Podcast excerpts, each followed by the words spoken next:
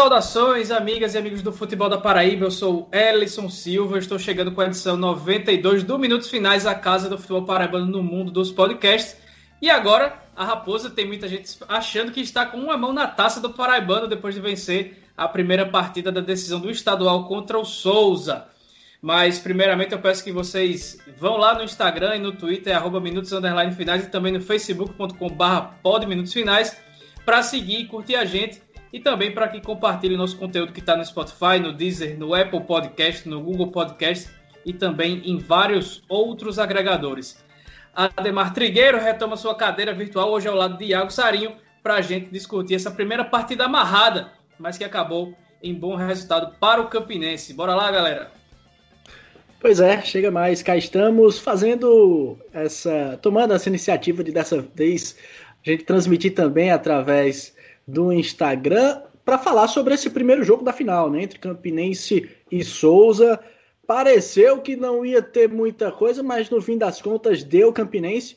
Primeiro passo rumo ao título foi dado, mas está tudo em aberto e a gente vai precisar realmente aguardar as cenas dos próximos capítulos para ver quem leva o título de campeão paraibano 2021. Pois é, foi um primeiro tempo bem ruinzinho, né, tecnicamente. Mas eu acho que na segunda etapa o jogo ficou mais interessante e aí houve alguma evolução nesse sentido. Fala, Gabi! Gabi tá com a gente aqui acompanhando pelo Instagram. Viu, galera? Quem tá nos acompanhando aqui no podcast, a gente tá misturando as coisas hoje, viu? Então, se vocês notarem algum delay também, né, Ellison e Ademar, é porque a gente tá inventando moda hoje aqui no Minutos Finais. Mas é isso, acho que foi um jogo interessante, o Campinense conseguiu sim um resultado importante. Não é uma vantagem que resolve, mas é uma vantagem interessante que dá sim para administrar, até porque o forte do, do, do, Souza é se defender, né? Atacar nem tanto. Então acho que o Campinense levou uma vantagem importante e um placar que foi bem merecido pelo que o Campinense jogou em campo, foi a melhor equipe e mereceu sim sair com a vitória, podia até ter feito mais. Pois bem, agora a gente vai para a vinhetinha da banda Razamat, porque a final já começou. Podcast Minutos Finais é a nova casa de discussão do futebol paraibano. Você pode ouvir onde e quando quiser. Basta ir no Spotify, Deezer, YouTube ou no site minutosfinais.com.br para ficar muito bem informado com as melhores opiniões sobre o futebol paraibano.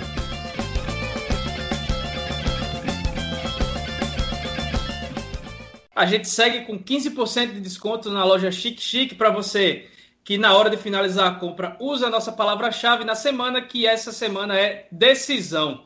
Cuida para se preparar para esse São João, que além de não ter festa, não vai ter nem feriado, mas também não é desculpa para você não tomar aquela, assistindo as lives de Flávio José e de Dorival Dantas, dia 23, por exemplo, bem vestido, com a camisa temática nordestina, ou também com até camisa com a letra de música dos dois. Olha só que legal que a Priscila faz.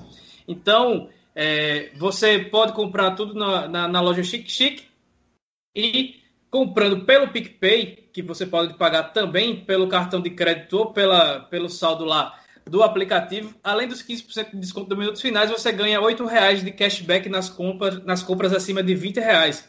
Então lembre da palavra-chave decisão e aproveite para ver as opções do que comprar. Vai lá no Instagram, arroba Oficial. E já que vai estar pelo Instagram, siga também o FutePB, que está presente nos torneios profissionais e amadores, em jogos de categoria de base muito mais coisa, trazendo informações e interações para vocês. Partindo para o fim, mas não para o fim do episódio 92, que está só começando, mas sim dessa decisão do Paraibano, o Campinense venceu o Souza por 1 a 0 com o gol de Edinho Correia, dois minutos depois de entrar em campo e acabou abrindo vantagem na final do estadual. Jogo amarrado, né? Como eu já falei lá no começo, poucas oportunidades de gol mas levou a melhor. Quem levou a melhor foi a Raposa, que insistiu em sair mais para o jogo e com toda dificuldade é, tentou e conseguiu largar na frente nessa decisão. Como é que vocês avaliaram essa partida que aconteceu lá no Amigão? É, Ellison, acho que foi um jogo, como eu falei na nossa abertura, né?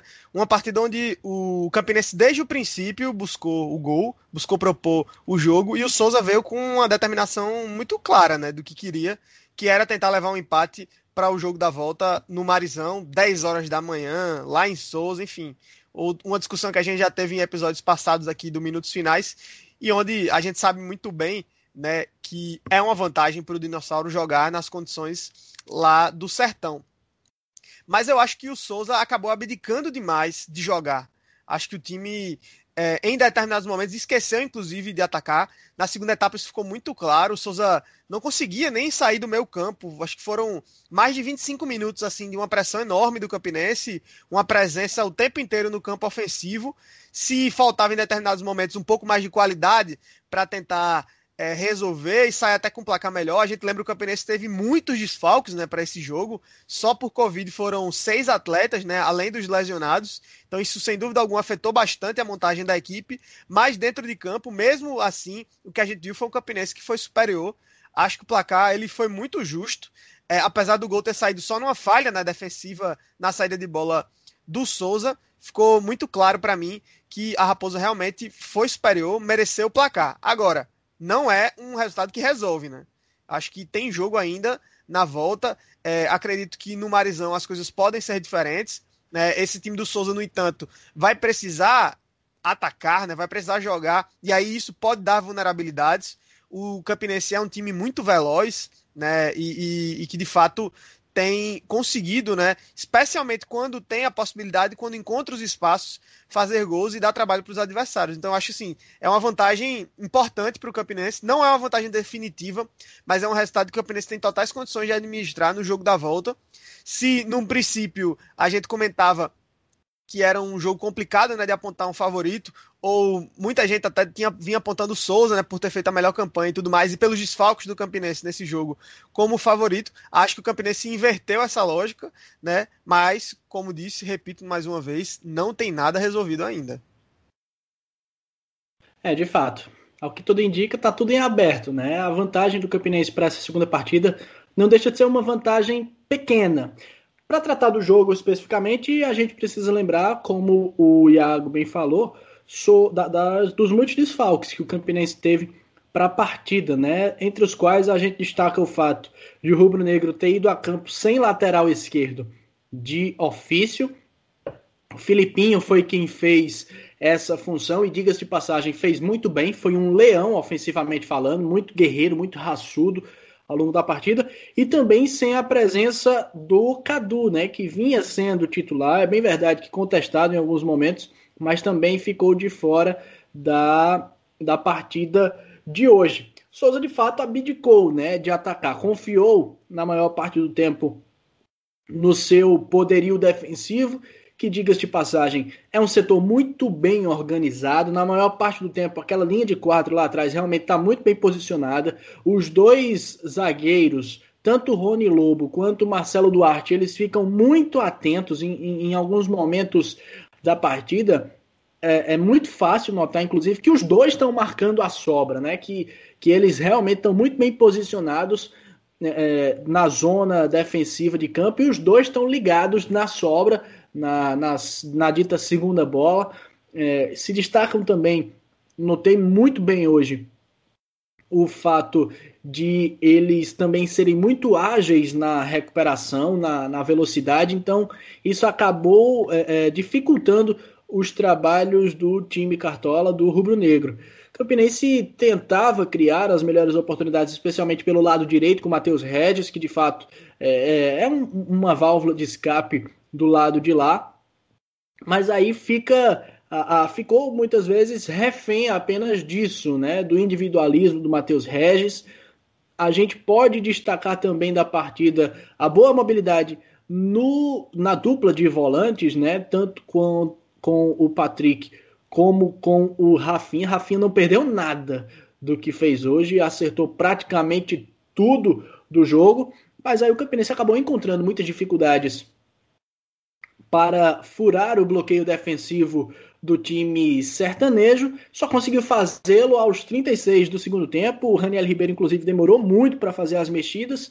Logo depois das mexidas, elas surtiram efeito. Edinho Correa, nesse caso, na verdade, o Marcos Nunes pressionou a saída de bola. O Matheus Duarte, que até então, o Marcelo Duarte, perdão, que até então vinha fazendo um campeonato irreparável, acabou falhando no momento mais decisivo. Marcos Nunes não tinha nada a ver com isso, acabou deixando o Edinho correr, que tinha entrado dois minutos antes na boa para ele fazer o gol que ditou a diferença na partida de hoje. O Souza, na maior parte do tempo, como a gente disse, abdicou realmente de atacar, chegou com perigo, criou de fato a primeira oportunidade de gol apenas lá pelos 25, 30 minutos da segunda etapa, numa jogada bem trabalhada, culminando com a finalização de cabeça do Rodrigo Poti, obrigando o Mauro Iguatu a fazer uma boa defesa. Antes disso, no primeiro tempo, tinha apenas arriscado de longa distância, sem oferecer perigo à meta do Iguatu. Então, realmente foi um jogo é, equilibrado. O Campinense não passou sufoco. Pode-se dizer que o Souza, na maior parte do tempo, também não, porque o setor defensivo se fechava muito bem e, e encontrava, né, criava barreiras muito fortes para que o Campinense é, viesse a rompê-las, mas o erro individual do Marcelo Duarte, o oportunismo de Marcos Nunes e Edinho Corrêa acabou fazendo a diferença e o Campinense, é, portanto, sai na vantagem, né? Vai para cima do time sertanejo na última e decisiva partida, com a vantagem de jogar pelo empate. E apesar de eu achar também que não tem nada definido, eu acho também que é um passo importante, uma vez que o grande diferencial do Souza é a defesa. Então o Dinossauro vai ter que sair um pouco mais para a partida, vai ter que marcar gols e aí o Campinense vai poder se valer disso para jogar com um pouco mais de tranquilidade. Você falou aí, Ademar, que o Raniel ficaram um time sem lateral porque não pôde jogar o Gilmar e o João Vitor. Marcos Nunes ficou no banco por conta da, da condição física não ser a ideal. É, o Edinho Correia, que muita gente pede para que jogue no, Marcel, no, lugar do Marcelinho, entrou no segundo tempo e marcou o gol da vitória para fazer uma partida que, que não sofra muitos, muito risco em, em Souza, lá no Marizão. É, vocês, vocês acham que ele deve manter a mesma equipe ou tem alguma alteração que ele possa fazer que melhore o desempenho e que o time não fique, não pene tanto para conseguir o resultado como foi hoje, apesar de já ter uma vantagem? É, eu acho que a diferença nesse caso, Ellison, é de fato que dessa vez o, o Campinense, aliás, não vai precisar fazer o resultado, né? Eu acho que o Campinense, é, enquanto um time reativo, ele está muito bem montado. Né? E as peças que tem, elas dão a velocidade e a capacidade ofensiva necessárias para que o time possa, num eventual contra-ataque, por exemplo, é, marcar e ampliar essa vantagem. Não necessariamente vai ser essa a estratégia do Ranielli, né? mas a lógica natural, o curso normal do futebol que a gente tem visto especialmente aqui no Brasil, é que em condições de vantagem, o time que, ainda mais jogando fora de casa, né? O time que tem a vantagem, ele normalmente passa a dar a bola mais para o adversário e tentar explorar os espaços. Eu acho que o Campinense é um time que nessa condição ele é, ele, ele é ainda mais forte, porque tem uma linha de frente muito veloz, né, e que tem jogadores de, de, de capacidade de finalização interessante. São jogadores que muitos, né, que, que a gente nem esperava tanto, mas que estão tendo um rendimento muito positivo nessa temporada, é, especialmente após a chegada do Raniel Ribeiro, né? Que tem sido aí, eu acho que é o grande trunfo realmente do Campinense, o trabalho do Raniel é, é o, o, diferencial. Né? A gente lembra que esse mesmo time estava patinando, é o mesmo time que foi goleado pelo, pelo Bahia né, na Copa do Nordeste, ok. Tiveram reforços sim, mas jogadores essenciais, por exemplo, como o Filipinho, né? Estão aí desde o princípio da temporada e o, o futebol subiu muito né, de qualidade da equipe. De fato, hoje o Campinense tem uma equipe, uma equipe muito bem montada, muito bem estruturada e que chegou na final do campeonato por merecimento. É, mereceu mereceu é, derrubar o Botafogo nas semifinais, por exemplo. Quase ali se enrola né, com o Atlético. Acho que foi um jogo abaixo do Campinense, inclusive, porque o Atlético claramente é o adversário era o adversário mais frágil, né? mas o Campinense quase se enrola nesse jogo. Foi um jogo onde precisou comandar mais a partida e tudo mais. Mas hoje, por exemplo, tendo essa necessidade de atacar, de propor o jogo, de construir, o Campinense conseguiu. Agora, a observação de Ademar, ela, ela é muito precisa, né? De fato, o Souza tem um sistema defensivo muito sólido. Conseguiu jogar praticamente 90 minutos é, sofrendo ataque e estava resistindo. O gol só saiu numa falha individual da defesa. É, se, não, se não fosse aquele buraco, talvez o Campinense não tivesse chegado. Houveram outras oportunidades para o Campinense é, ao longo da partida, sim, né? Mas a chance, assim, acho que teve um lance no primeiro tempo, né? Que foi uma jogada do, do Matheus Regis, né? Que ele veio pra, pela esquerda e rolou para quem, quem entrava na área. Acho que foi o, o Patrick, né? Que fez a finalização. Não tenho certeza. Era o Vitinho. Vitinho, né? Fez a finalização, acabou batendo, parecia uma muralha mesmo, né? A bola batia e voltava, né? Na defesa do, do Souza ao longo do jogo, a tônica meio que foi essa. Mas é, o Campinense foi superior. Teve sim outras oportunidades que podia ter feito. E o Souza jogou por uma bola e teve essa uma bola, né?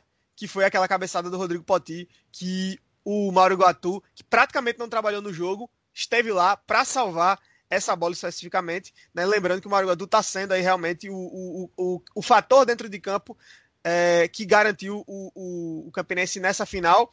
O time já vinha bem, vinha crescendo, mas a chegada do Gadu foi primordial para que o time avançasse, especialmente nos dois nos dois mata-matas, né?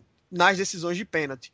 Né? Então, enfim, inclusive pegando pênalti contra o Botafogo e indo lá e converter, isso sem dúvida alguma, caso o Campinense venha de fato a confirmar esse título, eu acho que o, o Mário Gatu, esses dois jogos especificamente, eles vão ficar muito aí na memória do, do torcedor raposeiro, né?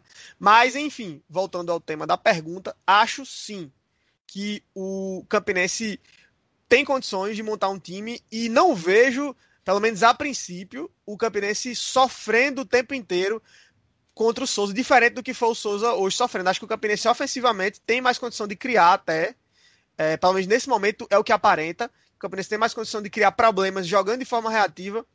Eu não vejo o Campinense passar 90 minutos só sendo pressionado pelo Souza. Não creio que, que vá ser a mesma realidade dos jogos. Espero o Souza explorando mais e aí também dando mais espaço. É um jogo bem complicado, muito perigoso para o Souza. É, se de um lado o Souza tem um setor defensivo muito sólido, o setor defensivo do Campinense também não é ruim, pelo contrário. É, é, também é muito bem montado, muito bem organizado pelo Raniel Ribeiro. E aí tem um, um, um, grande X nessa questão, um grande porém, que é o fato de a gente não ter observado o Souza em situações de apuros ao longo da temporada. É, o Souza ficou atrás no placar na primeira rodada do Campeonato Paraibano contra o Botafogo, esteve atrás contra o ABC de Natal com um time bastante alternativo, na última rodada da Série D do Campeonato Brasileiro e agora esteve atrás contra o Campinense por pouco mais de 10 minutos. A partida da próxima, do próximo domingo, a grande decisão, vai ser a primeira oportunidade em que nós teremos de fato de ver o Souza precisando buscar um resultado, precisando se expor, precisando sair para o jogo, porque até então essa era uma situação que a gente não conhecia. Eu acho, é, total opinião aqui, eu acho que o Campinense, com a necessidade de propor o jogo, como ocorreu na partida de hoje, tem mais condições do que o Souza quando é, tiver que fazê-lo no próximo domingo. Só que aí tudo pode acontecer, né? De repente o Souza consegue se lançar ao ataque e nos instantes iniciais da partida já consegue é, fazer o gol que ditaria, né? Que daria a igualdade no placar agregado. E aí tudo isso que a gente está imaginando aqui acaba caindo por terra, acaba mudando, né? Quanto ao Campinense especificamente, eu gostei muito hoje, muito mesmo, da participação do Rafinha e do Patrick, do Felipinho. Então, é, ainda que de uma forma reativa a gente vislumbre isso para o próximo domingo, o Campinense tem condições de sair para o jogo. E o setor ofensivo, especialmente a partir da figura do Matheus Regis, é muito ágil e muito versátil do ponto de vista de drible. O Matheus Regis basicamente puxa sempre para o mesmo lado, é verdade. Mas ao mesmo tempo, ainda que ele tenha mais ou menos o mesmo repertório, ele muito raramente ele é parado.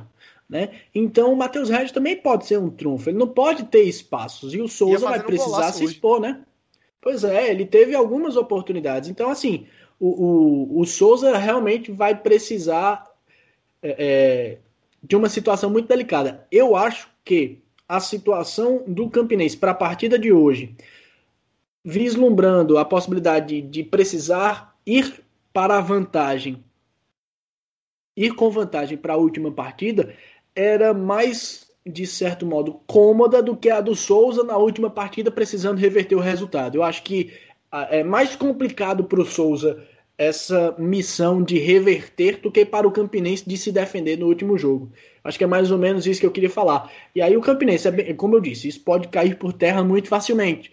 Mas o, o, a vitória de hoje, merecida do Campinense, foi, foi determinante assim e é um passo muito importante rumo a um possível título paraibano. O Souza nem de longe é um time que a gente pode chamar de ofensivo, né? Hoje optou pelo Almir no ataque, mas ele foi substituído sem pegar praticamente na bola o tempo todo.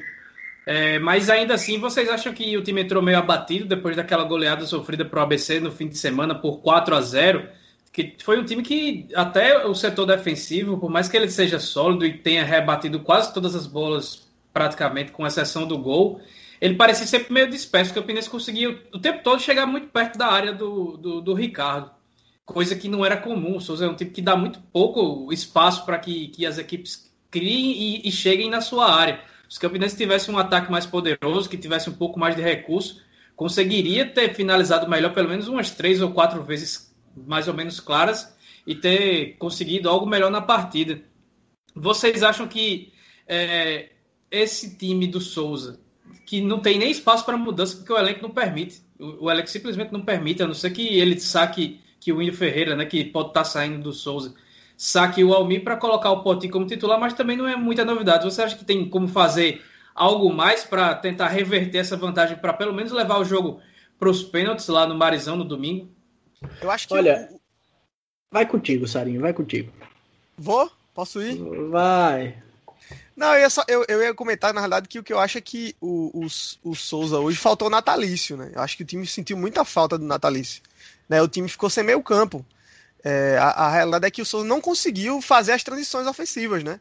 O tempo inteiro, as oportunidades poucas que teve, especialmente na primeira etapa, foi justamente o Almir puxando um contra-ataque, né? 35 anos e o Almir lançando de ponta ali, puxando contra-ataque, brigando com, com os defensores e tentando construir algo geralmente sozinho, né? Chegando só, no máximo é, com a companhia de um outro atacante, né? O Dentinho tentava chegar por ali também, mas o, o Souza não teve meio campo, né? Foi uma partida muito abaixo do Lineker, Juninho sumido, né? não aconteceu no jogo. É, eu acho que a, o Natalício é uma peça que fez falta, né? Porque ele era esse cara da ligação. Né? E é um jogador que o Souza perdeu e que eu acredito que tenha sido o, o que ficou faltando, né? Porque como, como o Alisson disse, ficou muito notório que o time, quando conseguia recuperar a bola, não conseguia progredir para o ataque. Né? Rapidamente perdia a bola. E aí, por, por, erros de passe em muitos momentos, né? Eu não acho que a derrota para o ABC, a goleada na Série D, tenha sido um fator tão preponderante. Mas o que talvez possa ter afetado mais é, é a, a, quebra no ritmo da equipe, né? E o Índio falou sobre isso na semana que antecedia, que ele, que ele inclusive ele deu uma, uma meio assim, mostrou que não, não tinha concordado muito, né, com a opção que foi mais uma opção do clube, né, de poupar quase todo mundo. Claro, tem um, uma indicação do departamento médico, né, por conta da, da situação física dos atletas para evitar lesões também, mas o Índio pontuou isso, que, que achava que o time poderia perder ritmo. E acho que talvez tenha sido essa a questão. É, pareceu em muitos momentos, de fato, que o Souza não estava no mesmo ritmo, não estava ligado na partida como o Campinense estava. Né? Mas o time do Campinense tem sido um time muito ligado, né? Parece que é no 220, né? Eu acho que essa é a grande característica desse elenco do, do Campinense. É o time que corre mais que todo mundo, é o time que morde mais que todo mundo, que é mais intenso que todo mundo. Foi assim que o time conseguiu derrotar o Botafogo, por exemplo. Né? E hoje também foi dessa forma contra o Souza. Então eu não sei se é apenas demérito do Souza ou também mérito do Campinense de ter imposto um ritmo tão alto, tão elevado e conservado isso durante quase toda a partida, pelo menos até fazer o gol, que era um momento até que estava tendo uma quedazinha de rendimento, o Souza estava começando a sair, mas encontrou o gol na falha é, da saída de bola do Souza. Então é isso, acho que talvez seja um pouco das duas coisas. Não acredito tanto a derrota para o ABC, claro, isso é um fator que psicologicamente ali no, no âmago, né, na, o, o em algum espaço do, da cabeça do jogador isso, isso chega, mas eu acho que o principal talvez não, não foi isso. Acho que foi mais o Campinense mesmo, com um ritmo muito alto e talvez uma quebra no ritmo de competição que o time titular do Souza vinha tendo, que acabou sendo interrompido por conta dessa. Esses jogadores foram poupados contra o ABC. É, eu acho que vale destacar esse aspecto, né? Os jogadores foram poupados. Então, a partir desse momento, subentende-se que houve uma conversa de que, ó, peraí, a gente tá poupando atletas porque nossa prioridade nesse momento é outra. Então, não, não pode ser. É, é eu entendo que não pode ser a desculpa para uma para um abalo propriamente, né? Para aí a gente perdeu mal, então as coisas não estão bem. Não, pelo contrário, ó, a gente está indo bem, a gente precisou ser poupado realmente, porque nosso foco é outro, né? Então, é, é, eu imagino que, como o, o Sarinho bem falou, é, foi, foi, muito mais mérito do Campinense, que é um time que realmente é mais ligado, é um time que tem muita mobilidade. É, é, é eu, eu observava alguns traços, por exemplo, do início da temporada ainda com o Ederson Araújo, traços que o Ranielli manteve, deu uma aprimorada, por exemplo, o Patrick auxiliando na saída de bola, com o Ederson, quem fazia essa função muitas vezes era o Gabriel Pereira. Agora não, agora o Patrick é quem recua, é quem se enfia ali, não da mesma forma que o Gabriel, mas fica mais recuado para fazer a saída de bola, para trabalhar para lá e para cá. Uh, o Rafinha é muito ligado, é muito ágil, é muito atento, o pessoal não perde um lance, o cara. É, é, Rafinha acertou praticamente tudo que tentou na partida de hoje. Filipinho tava um monstro. Eu falei algumas vezes, mas Filipinho hoje estava entregando uma raça, estava entregando uma doação, uma dedicação dentro de campo, que dava orgulho de. de, de dava, dava, alegria de acompanhar. Né? Era bonito de ver a doação do atleta dentro das quatro linhas. Matheus Regis com a agilidade, com a leveza de sempre. Então, assim, o Campinense é um time que já se, se destaca por essa leveza, por estar realmente bastante ligado.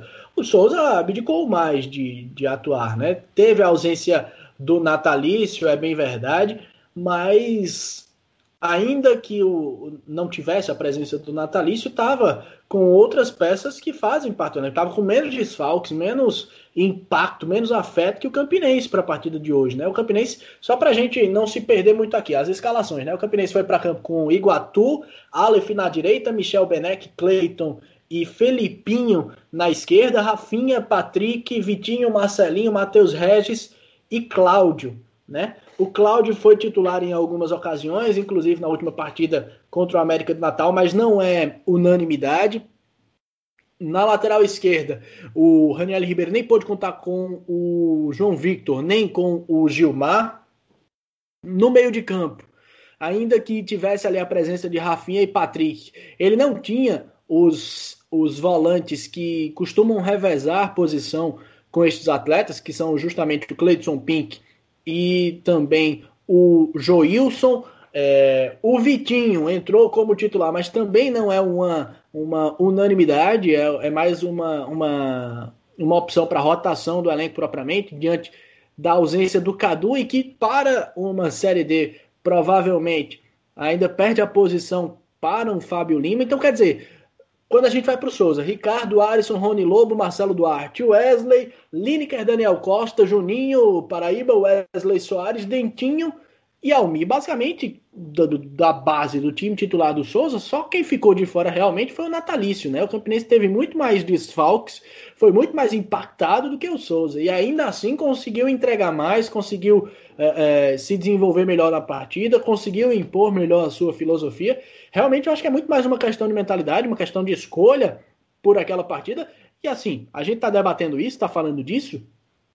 Jogo tinha passado, o Campinense venceu a partida. Se o Souza tivesse conseguido manter o resultado que ele queria, tivesse conseguido 0 a 0 para levar a decisão para o Marizão, ora, o Souza chegou no primeiro tempo com um chute de longa distância, teve uma arrancada do Almir que ele foi parado com falta, no segundo tempo chegou duas boas oportunidades, uma com o Rodrigo Poti e outra num lançamento, num chute de longa distância, ambas defendidas por Mauro. Quer dizer, apenas quatro tentativas dentro de 90 minutos. Aí depois que levou o gol, precisou se expor um pouco mais, mas ainda assim não conseguiu criar nada. A intenção clara do Souza, evidentemente, era levar o jogo para o Marizão, né? Se tivesse conseguido, se tivesse conquistado, a gente já está aqui falando que o Souza fez melhor o que se propôs a fazer, que deu tudo certo, enfim. Então, realmente, foi um lance individual, o lance do Marcelo Duarte, que é um dos melhores, se não o melhor jogador do Campeonato Paraibano, que acabou num lance de infelicidade, falhando na hora certa e permitindo que o Campinense fizesse gol, que lhe coloca numa situação muito confortável, porque, pelo que a gente já conversou aqui, pelo menos na minha opinião, tem mais recurso técnico para conseguir segurar a partida ou para fazer valer a vantagem que tem numa opção de contra-ataque, diferentemente do Souza, que se defende muito bem e agora vai precisar se expor.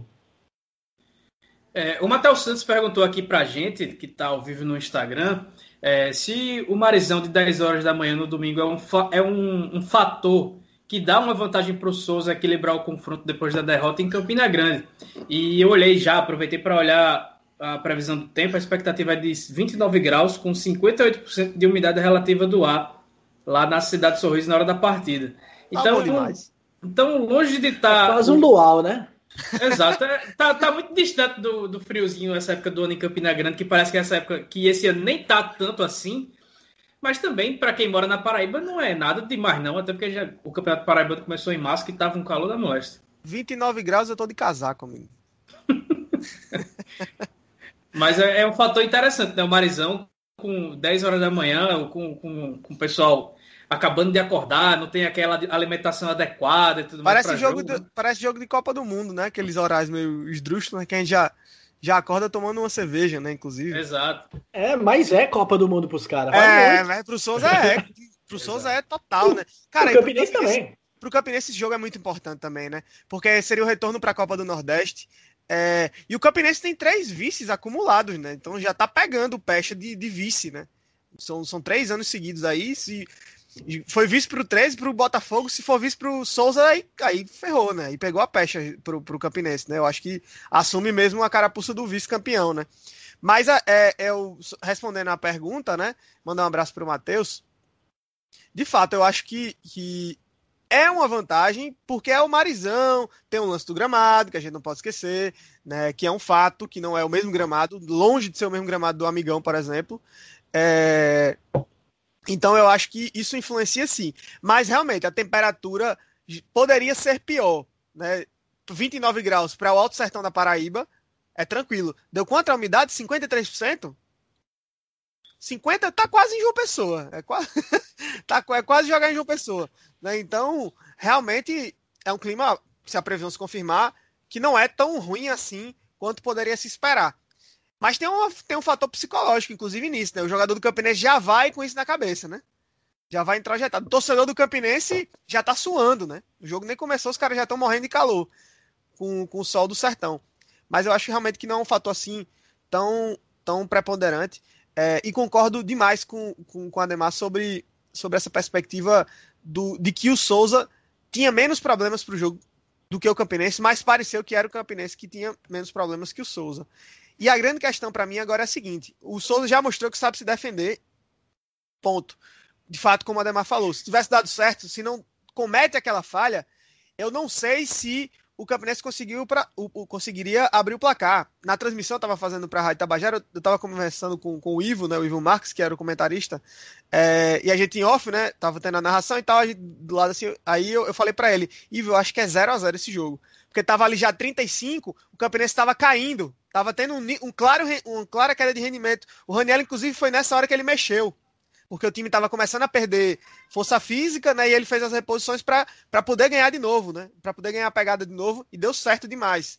É, mas estava já com aquela, aquele jogo com cara de que ia realmente terminar em 0x0 e que o Souza ia conseguir levar, um, levar o, resultado. E de fato seria o resultado que o Souza queria. Mas eu acho, e eu particularmente esperava mais do time do Souza. Acho que o Souza, de certo modo, se conformou com o fato de ser um time do Sertão jogando contra o favorito. Eu acho que não era essa condição que o Souza chegou para esse jogo. O Souza foi o líder do campeonato, foi a equipe melhor, foi a melhor equipe da competição. Os números deixam isso de forma muito clara, um time que só levou um gol e tudo mais. Então, eu particularmente esperava um Souza sim, que viesse se defender, que jogasse de forma reativa, mas acho que o Souza em muitos momentos, simplesmente abdicou de jogar futebol. E quando se faz isso, se assume um risco muito grande. E foi um pouco disso que aconteceu com o Souza. E o risco era, em algum momento, a zaga falhar. E a zaga falhou e o Campinense foi preciso nesse momento para poder marcar. Né? E agora a pergunta que fica é: o Souza vai ser capaz de fazer mais do que fez em Campina Grande? Porque vai precisar fazer bem mais. Vai precisar jogar de fato, ter a bola, atacar, propor o jogo, construir a, a transição que não teve na partida, é, nessa primeira partida. O Souza vai ter essa transição ofensiva. O Campinense tem ela com alguma facilidade, inclusive. É para mim é o, o ponto-chave do Campinense é a velocidade que sai para o ataque. Né? Então acho que essas questões ficam colocadas para o segundo jogo. Mas repito, o Campinense é favorito agora? Claro, naturalmente. Tem um placar, tem uma vantagem. É um jogo só, tem 90 minutos para administrar uma vantagem que é mínima, mas é uma vantagem. Porém, ainda dá muito jogo, porque são equipes que são niveladas. O Campinense está vencendo até agora, acho que muito mais no na disposição num fator psicológico, talvez, que eu acho que seja preponderante, e aí tem a mão do Raniel nisso, porque é impressionante como o time era uma coisa e como passou a mudar, e não foi uma mudança do nada. Foi tipo, aquela coisa, trocou o técnico, o jogo imediato já foi muito melhor. O Campinense foi evoluindo ao longo do campeonato, né, e hoje chega numa condição muito boa para o segundo jogo da final. Pois é, respondendo ao Matheus, jogar no Marizão do Souza de Aldeane Abrantes, o Souza já é favorito. 10 da manhã, então, o fator psicológico pesa consideravelmente, né? É bem verdade que a gente poderia estar tá levando chocolate quente? Poderia. Não é esse calor de torá que se espera por lá. Tem todo o fator psicológico, né, que envolve a partida, jogar contra o Souza. Em dado momento, no segundo tempo, Rony Lobo se estranhou por ali com o atleta do Campinense. O Campinense caiu na pilha. O Rony Lobo correu, foi o primeiro que correu, foi lá trocar figurinha com o Ricardo no setor defensivo. Ele viu que tinha feito uma bobagem, mas saiu logo de perto, não caiu na pilha. Ele plantou a sementinha do mal e deixou o, o moído acontecendo por lá. O Campinense, por muito pouco, não caiu nessa pilha também. E aí o Afro Rocha afrouxou, né? Poderia e deveria até ter punido o atleta do time sertanejo, acabou deixando barato, mas o fato é que jogar realmente no sertão tem seus pesos, tem seus fatores, o gramado pesa, o bastidor pesa, é, sem sombra de dúvidas. A ida lá para o sertão é diferenciada, tem todo aquele aspecto que, que ocorre no extracampo que a gente sabe como é, é, é e que é normal, faz parte do futebol até certo ponto. Então é natural que aconteça, né? A gente realmente fica aguardando para ver como vai acontecer. E é muito do que o Sarinho falou, é, é aguardar para ver qual vai ser a postura do Souza, como vai ser o comportamento do Souza. A gente já viu que é um time que sabe se defender. Resta saber se ele vai saber correr atrás do prejuízo, tendo a vantagem para essa grande finalíssima, que, como a Ana Flávia Nóbrega estava falando aí há poucos instantes, vale Copa do Nordeste, né? Então, apesar de as equipes já terem garantido seu calendário para 2022 com Copa do Brasil e Série D do Campeonato Brasileiro ainda estão na disputa, ainda estão correndo atrás da possibilidade de jogar o maior torneio regional do planeta, que tratando-se especialmente de Campinense é um grande negócio, porque é uma competição que caiu no gosto do torcedor, que o Campinense consegue ser competitivo sempre que possível, então é, não deixa de ser um algo a mais que viria para reforçar a confiança do torcedor que tem chegado junto, que tem abraçado a equipe no momento de dificuldade. Campinense, para se ter ideia, tem recebido doações por Pix, né? Que ultrapassaram na última semana ao entorno de 20 mil reais. O bicho do título, que é tão tradicional de anos para cá, feito por torcedores nos grupos de WhatsApp do Campinense, está ali em torno de 100 mil reais. Então, é, imagine o que essa torcida não seria capaz de fazer com um título num ano é, em que não se esperava, né? O Campinense é, entrou bastante desacreditado nesse ano de 2021, ainda mais depois de tudo que aconteceu, depois da primeira derrota para o Bahia, depois do início com o revés na primeira rodada do Campeonato Paraibano para o São Paulo Cristal.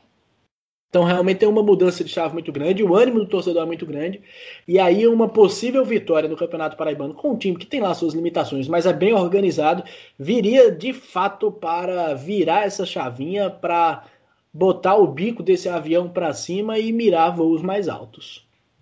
Só para ninguém dizer que a gente se omite aqui, agora eu quero saber quem para vocês será o campeão. E aí não precisa dizer placar, não, só para dizer quem vai levantar a taça aí no domingo.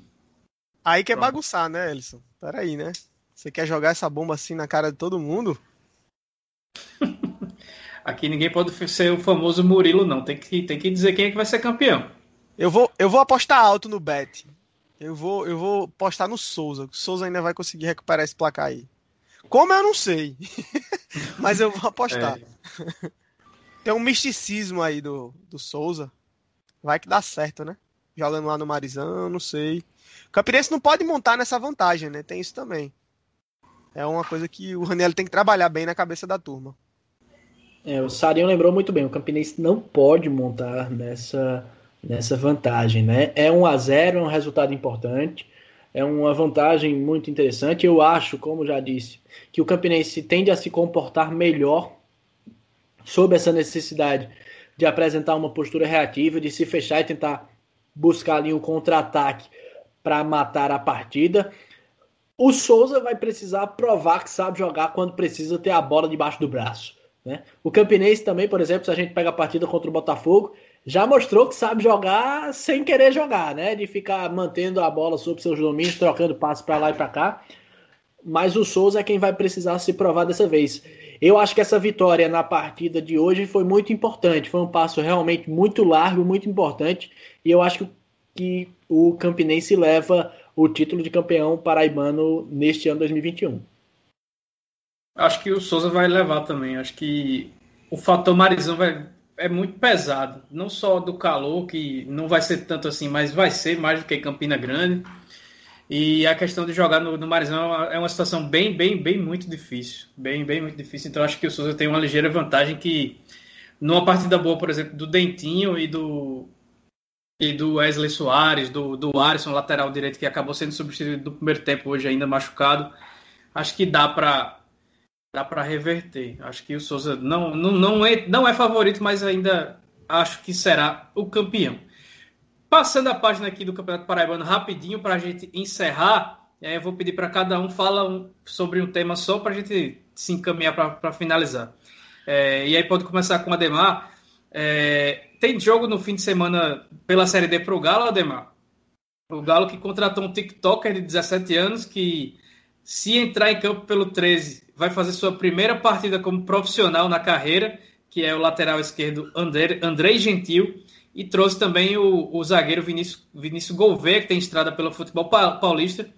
O adversário do 13 será o Central de Júnior Baiano, no Amigão, às 16 horas do domingo. O 13 que também dispensou no meio dessa semana, dispensou entre aspas, né? É bem modo de dizer. Os caras pediram para vazar porque não estão recebendo salário. Que foi o zagueiro Rômulo, o atacante Sony Anderson e também o atacante João Leonardo, o meia Emerson e o volante Darlan, que é que a gente espera desse repaginado Galo ainda com salários atrasados, pelo menos é o que consta a gente, Ademar.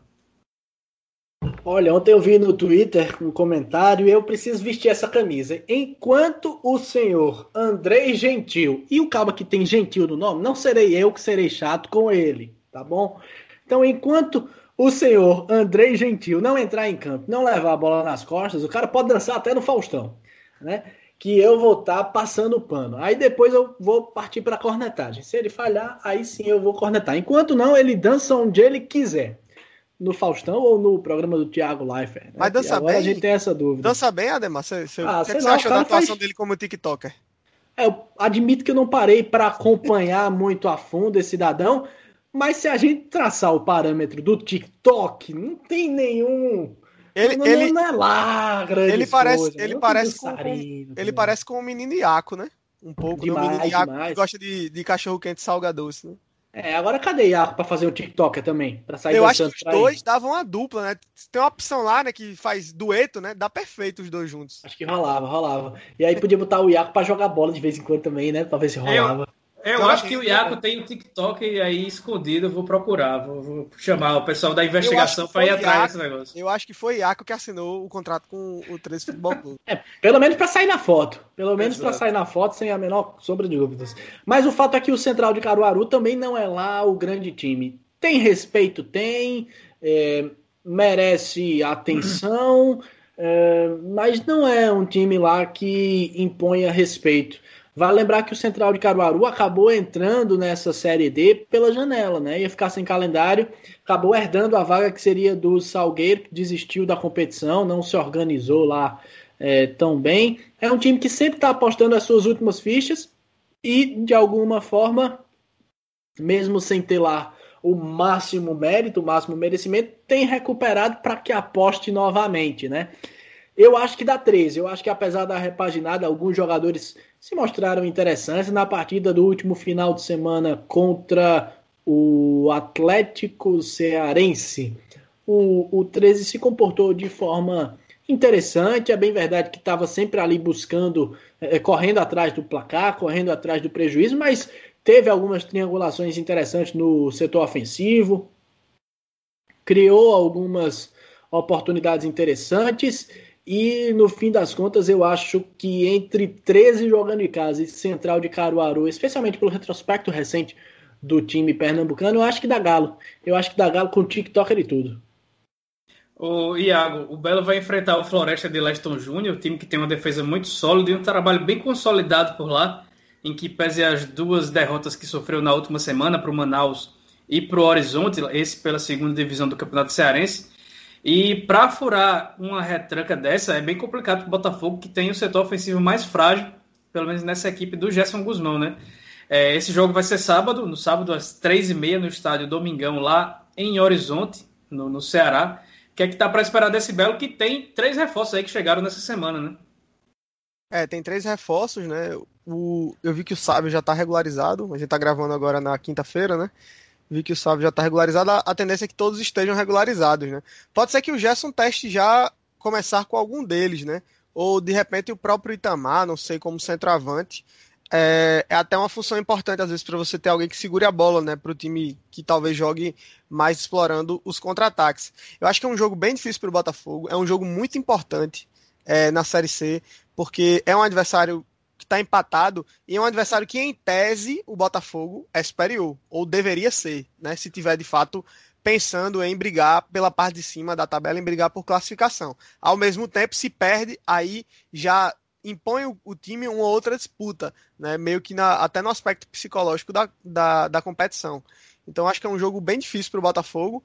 É, o Floresta tem a campanha inversa do Botafogo, né? Tem um empate fora e uma derrota e uma vitória em casa. O Botafogo tem é, uma derrota em casa e um empate e uma vitória fora, né? Então os times têm, uma, têm campanhas inversamente proporcionais estão empatados com a mesma campanha, né? O Floresta ainda está na frente porque tem menos cartão amarelo. O, o Floresta tomou 6, o Botafogo 7 e também tomou um vermelho que foi aquele do Clayton, né? Então, assim, é um jogo que o Botafogo tem alguns retornos importantes, o do próprio Clayton, né? O Fred já está disponível. É... O esquerdinha provavelmente também já, tá, já vai estar tá disponível. E só que quem deve desfocar de novo é o Felipe, né? E aí Felipe fez muita falta no jogo, por isso é muito provável que o Lucas, né, que foi um dos que Lucas que foi um dos novos contratados, o goleiro, ele já possa estrear, ele que vem do Salgueiro, né? Então, até porque o Juan não foi bem, né? Foi muito mal, muito criticado na derrota contra o Volta Redonda. Então, acho que espera um jogo muito difícil, é, onde o Botafogo vai precisar ter um desempenho além do que tem mostrado aqui. Vai precisar ser um Botafogo mais próximo do que o que foi contra o Paysandu, do que o Botafogo que foi contra o Ferroviário e contra o Volta Redonda jogando em casa. Esse time do Botafogo de forma reativa, acho que tem chance de jogar melhor. Mas eu não sei, sinceramente, se é esse também o tipo de jogo que o Floresta vai impor. É um time da segunda divisão do Cearense, mas o Campeonato Cearense é muito mais forte do que o Campeonato Paraibano. Né? A segunda divisão do Cearense é bem forte se a gente comparar até mesmo com a primeira divisão do Campeonato Paraibano. Tem o Horizonte, por exemplo, né? Time que a gente sempre vê jogando Copa do Brasil, é, competições regionais e tudo mais. E o próprio Floresta está indo muito bem, é um time muito acertado, que subiu, né? E que acho que merece sim ser respeitado. É um jogo difícil para o Botafogo. A minha expectativa é essa. Eu confesso que não consigo ter assim uma visão nem, nem de apontar que acho que o Botafogo tem condições plenas de ganhar e também não acho que o Botafogo seja é, um azarão nessa partida. Acho que é um jogo bem parelho na realidade entre dois times. Como não tem torcedor, as coisas acabam ficando meio que niveladas também nesse sentido. Né? Sarinha, até me permita antes do Ellison voltar claro, e cortar claro. a gente, o, o fato de o Floresta estar na segunda divisão do Campeonato Pernambucano, do Campeonato Cearense, perdão, não significa muita coisa, né? Vale destacarmos que, vez por outra, quem está treinando alguma equipe na segunda divisão do Campeonato Cearense é o Oliveira Canidé, é o Flávio Araújo, o Marcelo Vilar, e o próprio Floresta havia sido rebaixado na Série C do Campeonato Brasileiro, perdão, no Campeonato Cearense do ano passado e ainda assim conseguiu se organizar visando a Série D, contratou peças muito interessantes com o Leston Júnior, com o setor defensivo, que inclusive era é formado outro time na realidade. Parte, sem dúvida, era formado em grande parte por atletas com passagem pelo próprio Botafogo, Fábio Alves, Exatamente. Lula, Lito, William Goiano. Que não estão é... longe de ser craques, né? Mas Fábio Alves sem, liga, né? Sem dúvida. e aí, o, o, o, não é um parâmetro propriamente dizer, ah, é um time da segunda divisão do Campeonato Cearense. Pelo contrário, é um time que, mesmo estando na segunda divisão do Campeonato Cearense, é bastante competitivo e tem um, um, um investimento, uma organização muito acima do padrão. Ano passado, eu lembro bem que o Campinense subestimou essa situação. Eu ouvi comentários nesse sentido, que ah, o Floresta é carta fora do baralho, o, o o Campinense não deve passar por apuros contra eles, porque é um time da segunda divisão do Campeonato Cearense. Eu lembro que até eu arengava com o pessoal dizia, não, não é bem por aí não. E no fim das contas, o Floresta acabou chegando, né, entre os quatro e tirou nada mais nada menos que o América, né? Foi o, o grande algoz do América no mata-mata do acesso, conquistando essa vaga tão valiosa para o time cearense na Série C do Campeonato Brasileiro. De bobo não tem nada não, viu? Floresta é um dos quatro projetos na Série D de 2020. É, foram quatro projetos de, de, de, longo prazo que acabaram subindo, né? Tanto os paulistas, que foram Mirassol e o Novo Horizontino, quanto os nordestinos, que são o Altos e, e o próprio Floresta, são times que têm projeto a longo prazo, são, são times e clubes bem estruturados e que não estão aí para brincadeira. Então é bom que, que se leve a sério realmente. Teve um bom início na Série C. É, se imaginava que fosse um time que fosse brigar para cair, mas não parece que é isso, até pelo, pelo nível da Série C que está mais baixo, como todos os campeonatos que estão sendo disputados pelo Brasil. Estão com nível mais baixo, mas é um adversário bem complicado. É, na sexta-feira, dia que está sendo tá saindo esse podcast, as Belas do Belo, às quatro e meia da tarde, precisam só de um empate contra o DA no Almeidão para garantir pelo menos a segunda posição do grupo A, do, do grupo C do Brasileiro A2, mas podem até liderar caso o Ceará perca para o Lanterna, que é o Santos Dumont, lá do Sergipe, que é algo bem provável, é, mesmo fora de casa, e ainda precisa tirar um saldo de gols. Mas o time do Botafogo vai completo para segurar essa posição e fugir do confronto mais difícil na próxima fase. E aí a gente fica pela expectativa, né, que Lumeireles, Willi e companhia façam um bom jogo e sigam avançando cada vez mais na competição. É, dada a condição da classificação antecipada, né, é aquele jogo justamente que, que se tem algum conforto, né? E até para, de repente, pensar algumas possibilidades já para o mata-mata, né? Testar algumas alterações, de repente, algum tipo de esquema é, tático que possa ser opcional para a equipe, né? Mas também para dar ritmo, né? Então já são aí o, o, teve uma quebra né, de uma semana sem, sem competição, então acho que seria um equívoco também se o Botafogo não jogasse com o seu time titular para essa partida, porque perderia muito ritmo de jogo, né? Então é uma partida assim para ir com, com o seu potencial máximo. É um jogo interessante com a UDA, é, é uma oportunidade inclusive para eliminar um adversário é, direto na, na briga pelo acesso, né? Porque a UDA de Alagoas é um time forte também, que, que entrou cotado para ser uma equipe para brigar por posição nesse grupo e de repente brigar também pelo acesso.